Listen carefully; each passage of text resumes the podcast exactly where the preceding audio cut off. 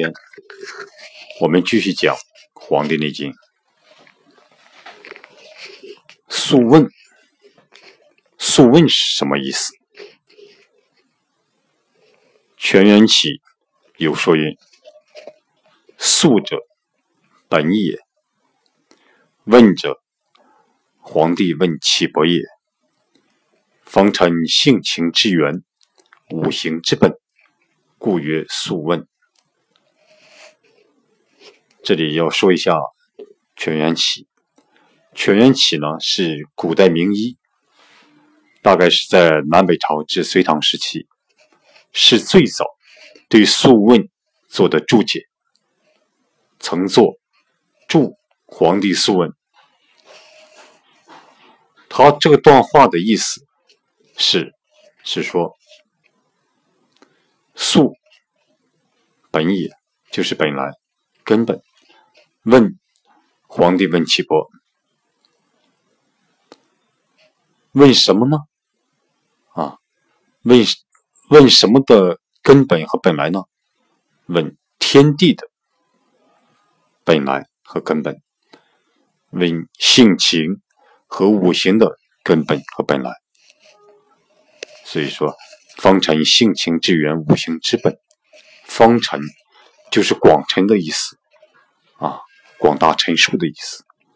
广成性情的源头，五行的本来，所以称之为素问。按前遭度云：夫有形者，生于无形，故有太易。有太初，有太始，有太素。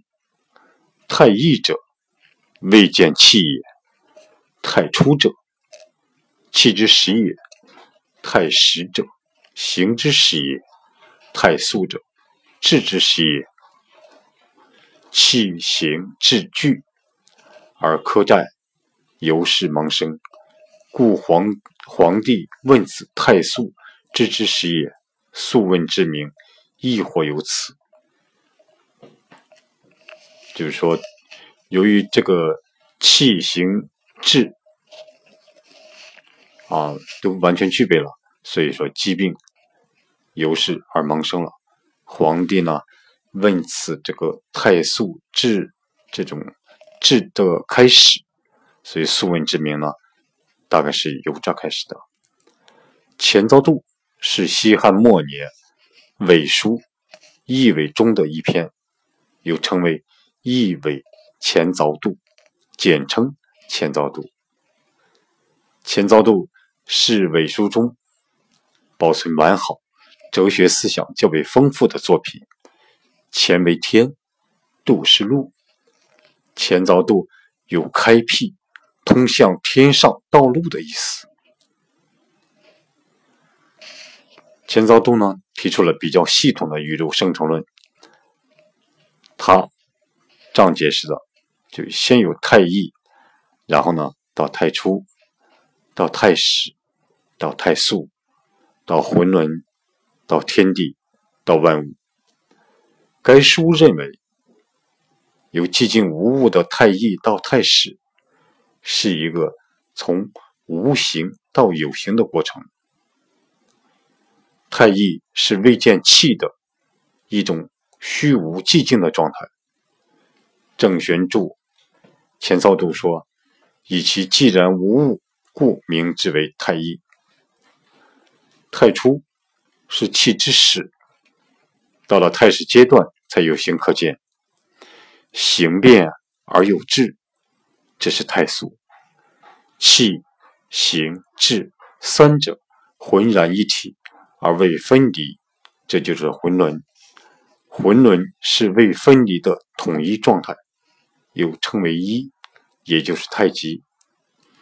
由太极一分为二，轻轻者上为天，着重者下为地，再由天地产生人和万物。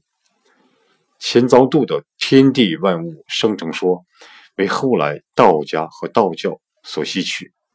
列子《天端篇》及道藏里的千原子三十论，完全采用钱遭度之说，宋明理学也受其影响。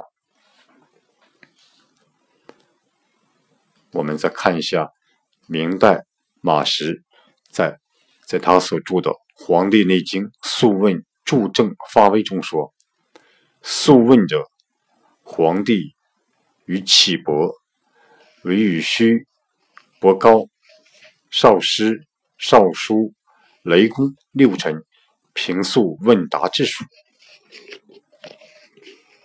即本纪中所所谓自于启伯而作内经者是也。此书出于启伯者多，故本纪不及诸臣耳。资者问也。本纪云：地人之生也，复阴而抱阳，食味而披色，寒暑当之于外，喜怒攻之于内，天昏凶诈，虚名待有，乃上穷下济，察五气，立五运，动性命，济阴阳，自于起搏而作内经。这段如果要是嗯翻译一下，是这样说：马师在他所做的这个《黄帝内经素问·主正发微》中说，素问是皇帝与启伯、与虚、伯高、少师、少叔、雷公六臣平素问答之术，就是他们皇帝与这个六个大臣之间啊，他们平常问答之术，所以被称为这个素问。而本纪当中呢，所谓的自于启伯而作内经事也，就是说，嗯，自此书呢，处于启伯者多，故本纪当中呢，不及诸臣，基本上不太记载啊，不太提及其他的这种几个大臣。咨咨者呢，问也，就是咨询的咨，就是问的意思。本纪云，就是说皇帝。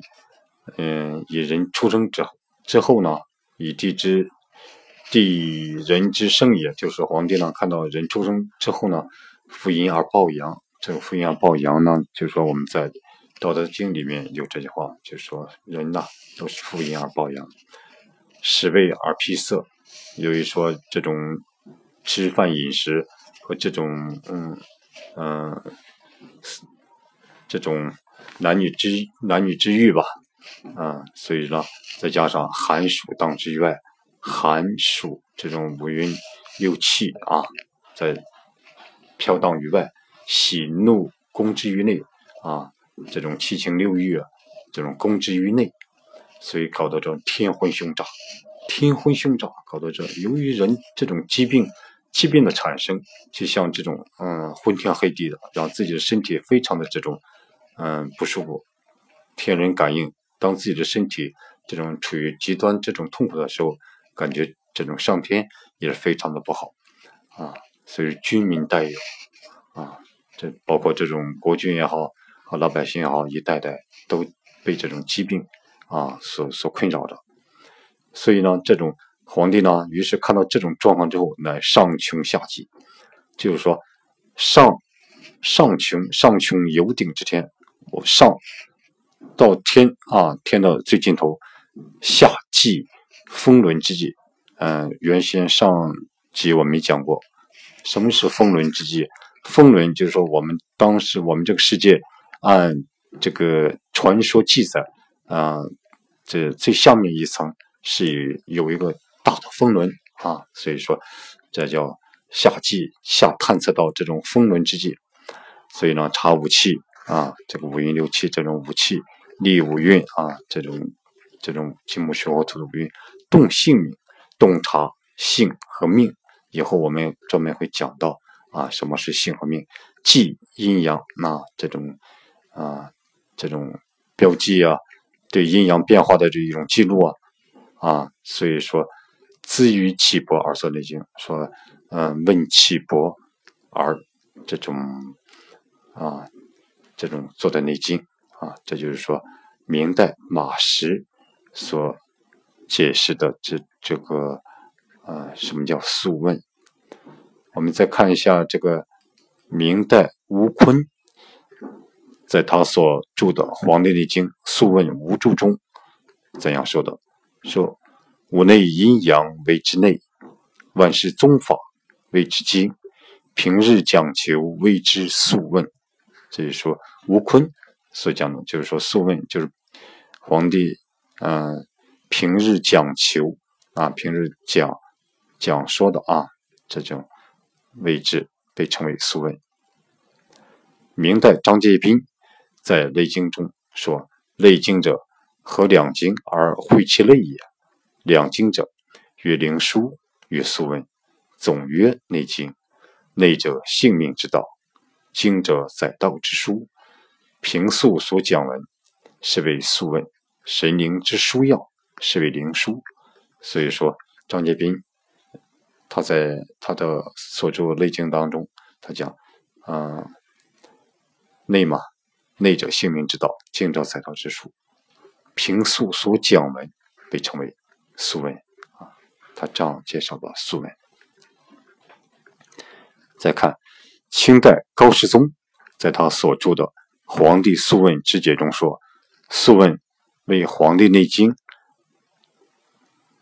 本太素浑元之理，阐天人合一之道，谋诸其伯，开始著成。虽启伯之言居多，而黄帝之问实启之，故后世以《黄帝内经》九卷称为素问。汉班固一文之曰：《黄帝内经》十八卷。”素问即其经之九卷也，见灵枢九卷，乃其数焉。这就是说，嗯，清代高士宗所提到这这种素问所解释的，主要是讲这个本太素浑元之理，阐天人合一之道啊。这就是说这个素问，这里面又提到，就是说，嗯，虽然是嗯启伯之言居多，而皇帝。